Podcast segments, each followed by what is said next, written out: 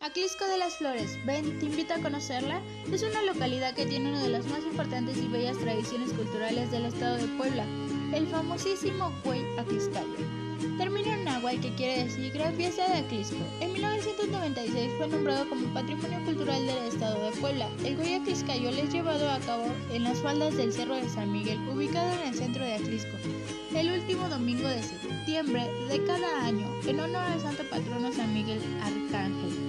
Es una tradición de origen prehispánica acompañada de danzas que reúnen y participan 602 danzantes y músicos tradicionales de 11 regiones etnográficas del estado de Puebla, donde renuevan su fe y espíritu con una nueva vibra positiva, acompañada de música en honor a Quetzalcoatl y su Yampi, dios de la música, danza, arte y flores, donde la comunidad nos deleita con su producción y tradición sin contar el excelente panorama que nos brinda el cerro, la hospitalidad de la gente y el impresionante clima.